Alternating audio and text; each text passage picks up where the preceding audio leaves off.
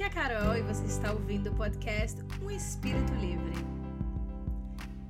Que delícia poder estar aqui com você hoje. Esse é o nosso primeiro episódio e eu não poderia deixar de chamá-lo de O que é ser um espírito livre? Eu sempre carreguei comigo uma inquietude. Sempre fui questionadora e por muitas vezes chamada de rebelde. Mas essa minha rebeldia não era contra ninguém eu queria entender o porquê eu precisava fazer algo exatamente do jeito que alguém me falou que era certo. Por que eu tinha que seguir um determinado padrão e se eu não seguisse era feio? Por que eu teria que me ajustar aos ambientes a fim de que as pessoas me aceitassem e me fizessem pertencer àquele lugar? Por que eu não podia escolher onde ir, com quem me relacionar, qual emprego seguir, qual faculdade fazer ou nem fazer, dentre outras coisas que regem a minha vida?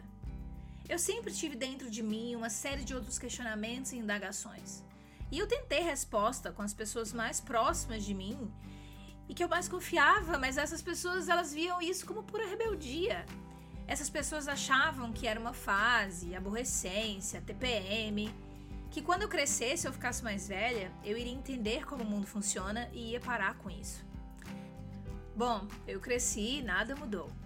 Continuei em busca de respostas continuei sofrendo. Não só porque eu não entendi o porquê as coisas eram como eram, mas não entendi o porquê só eu queria mudar e as outras pessoas não.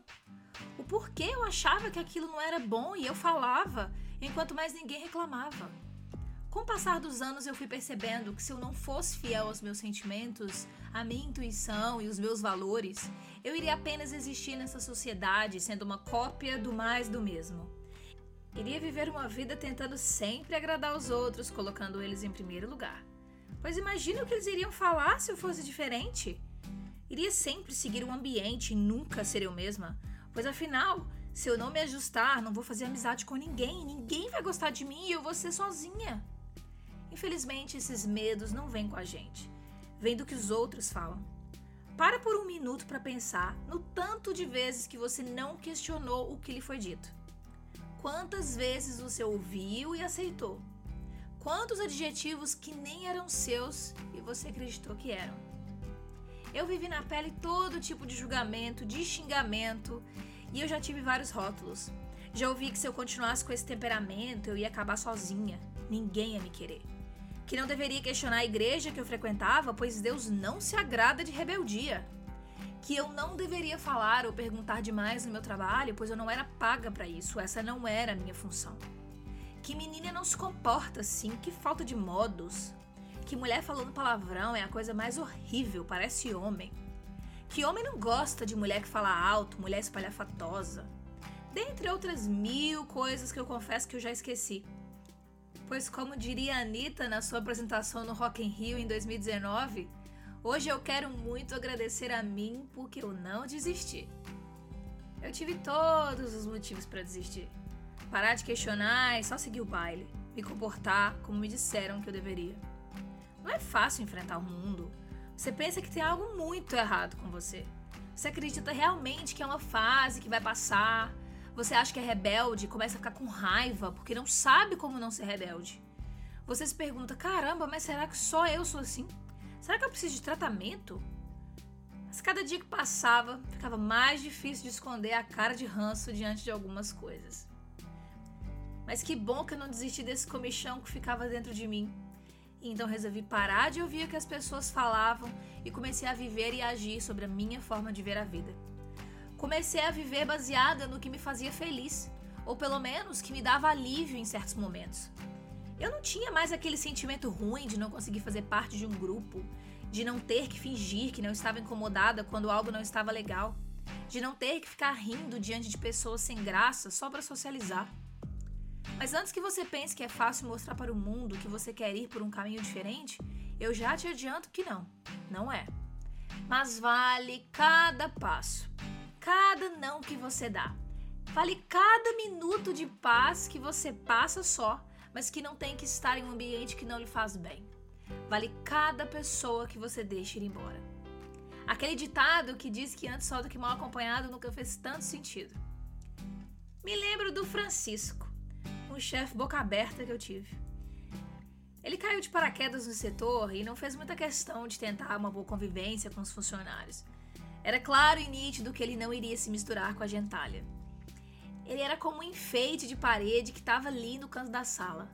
Você via que ele estava ali no mesmo lugar. E, inclusive tinha hora que a gente olhava para ele só para saber se ele estava vivo, porque ele mal se mexia. Um dia ele me chamou para conversar e iniciou a conversa dizendo que eu era como um diamante. Mas antes que você ache que isso era um elogio, deixa eu te falar que o diamante é a pedra mais dura que existe na natureza e seu processo de lapidação não é fácil. E era bem nesse sentido que ele queria dizer. Ele disse que eu era uma pedra que precisava ser lapidada, que eu era inteligente, ágil e que tinha um grande potencial dentro de mim, mas que meu comportamento não era legal e que eu precisava ser lapidada para de fato ser um diamante. Hoje, falando sobre isso, eu acho graça, pois eu consigo ver que eu realmente era aquela pessoa que questionava, que dizia que alguns processos gerariam retrabalho que era melhor fazer o serviço de um modo diferente para que ninguém tivesse que fazer hora extra. Lembro até hoje do dia que falei: Nossa, mas ficar aqui nove horas sem uma música? Vou acabar meu serviço rápido, já que eu digito rápido, para ir lá fora para escutar música, tá doido? Eu sei que naquela época eu era muito jovem, impulsiva e não escolhia muito bem as palavras. Mas como falei, eu não tinha ninguém do meu ciclo de convívio que questionava, que queria fazer as coisas de uma forma diferente. Então era difícil aprender com exemplo. O que sobrou para mim foi aprender com a vida. A minha missão com esse podcast, com meu perfil no Instagram, arroba um espírito livre, é trazer reflexões questionamentos para que você possa identificar pontos de melhoria e conseguir ser um espírito livre. Mas então, o que é ser um espírito livre? Definir o que é ser um espírito livre traz a mesma complexidade que definir o que é sucesso ou felicidade.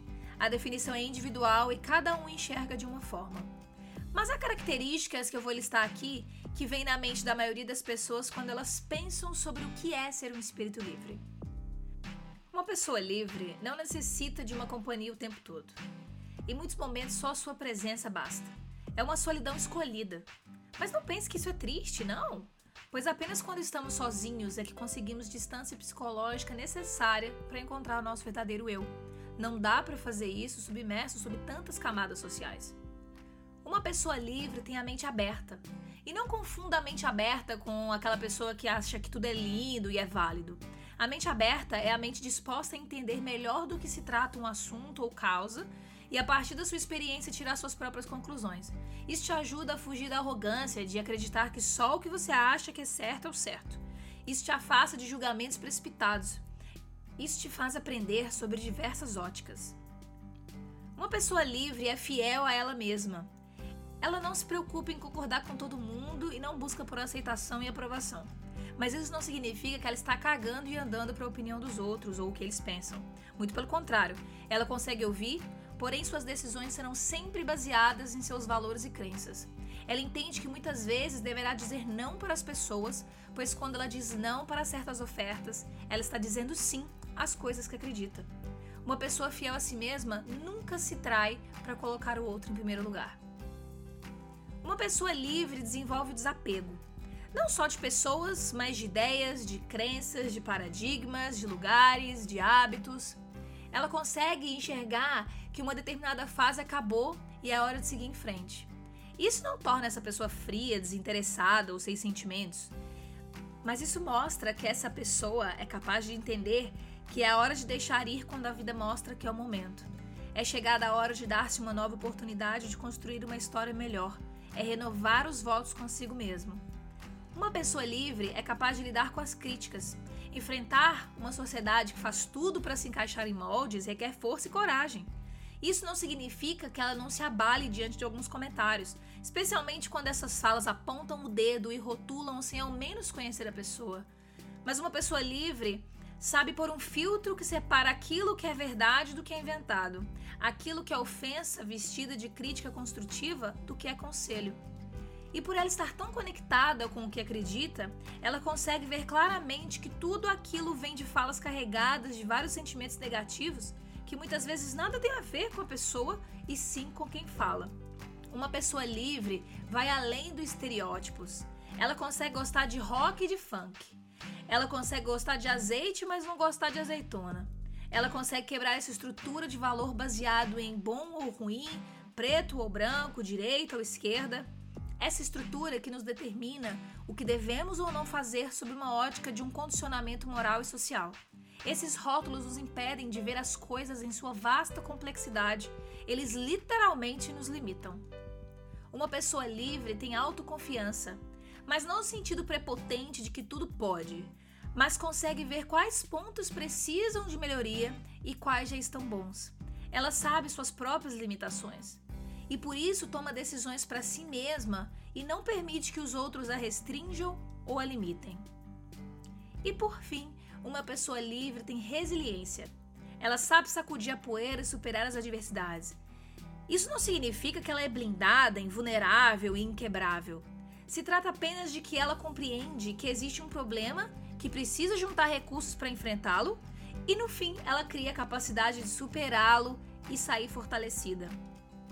Talvez você esteja aí pensando, após tudo isso que eu compartilhei com você, que para ser um espírito livre é preciso ser perfeito, que é preciso incorporar essas características a todo tempo para então sim ser chamado de um espírito livre. Mas na verdade, a única coisa que você precisa é viver a sua vida no melhor de suas capacidades e dedicar sua energia ao alcance das coisas que são importantes para você. Quando você faz isso, automaticamente você cria dentro de si e nas suas ações todas as coisas que eu descrevi. Seu caminho é seu e de mais ninguém. Deixe aqui a sua opinião sobre o episódio de hoje nessa plataforma onde você está ouvindo ou no meu Instagram, arroba um Espírito Livre. Espero contar com você aqui na próxima semana. Um beijo e tchau!